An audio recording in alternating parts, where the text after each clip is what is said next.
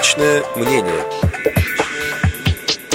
29 ноября текущего года состоялось заседание Совета при Министерстве образования и науки по образованию лиц с ограниченными возможностями здоровья. С десятью конкретными предложениями на нем выступил депутат Государственной Думы Российской Федерации, вице-президент ВОЗ Олег Смолин. Специально для радио ВОЗ Олег Николаевич прокомментировал свое выступление в здании Министерства образования и науки на Тверской состоялось первое при новом министре образования и науки и при новой Государственной Думе заседание Совета по проблемам образования лиц с ограниченными возможностями здоровья. Я остался членом Совета и, соответственно, в очередной раз пытался продвинуть через него важные для людей с ограниченными возможностями здоровья предложения. Всего было внесено 10 предложений за 5 минут выступления. Назову некоторые из них. Первое. Сейчас по законодательству люди с ограниченными возможностями здоровья, прежде всего речь идет о ментальщиках, не получившие девятилетнего образования, могут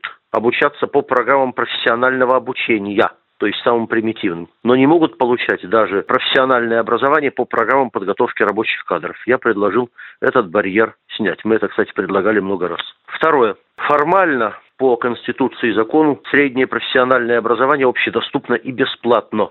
Однако бывает довольно много случаев, когда количество подаваемых заявлений на места в средних специальных учебных заведениях выше, чем количество мест. Тогда возникает конкурс.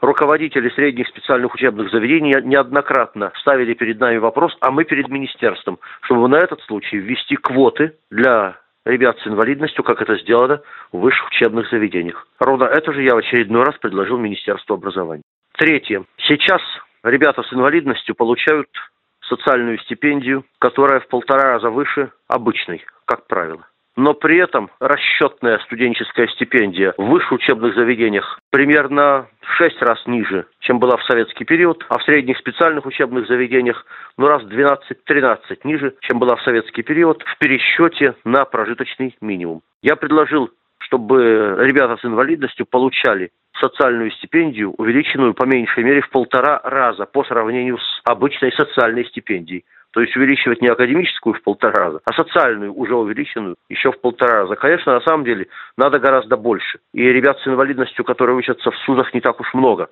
Но, тем не менее, хотя бы какой-то шаг вперед сделать в этом отношении. Далее. Часть ребят с ограниченными возможностями здоровья учатся не только в государственных, но и в частных учебных заведениях.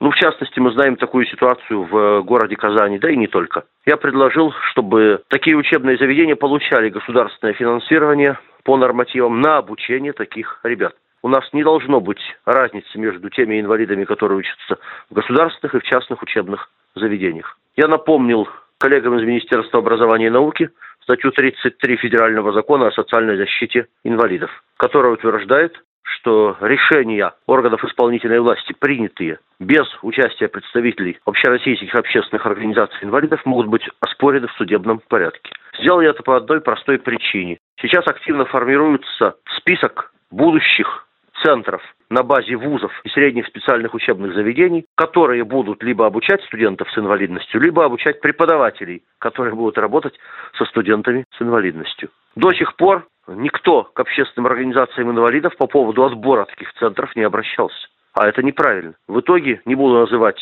вуз, но как минимум один вуз попал туда случайно. В нем почти нет студентов с инвалидностью, они умеют писать бумаги, но студентов с инвалидностью там нет. А мы считаем, что надо отличать практический опыт от умения писать бумаги. Надеюсь, что дальнейшее формирование списка этих центров будет производиться с нашим участием. Да, э, забыл еще одно важное предложение, которое, кстати, коррелирует с решениями последнего съезда ВОЗ. Я в очередной раз предложил, чтобы в квалификационные требования для тех, кто работает с студентами с нарушениями слуха было включено обязательное знание жестового языка, а для тех, кто работает со студентами с нарушениями зрения, было включено обязательное требование знания системы Брайля. В противном случае настоящего образования не получается. Надеюсь, что часть из этих предложений мы сможем реализовать. Свое выступление в ходе заседания Совета по образованию лиц с ограниченными возможностями здоровья при Министерстве образования и науки комментировал Олег Смолин. Личное мнение.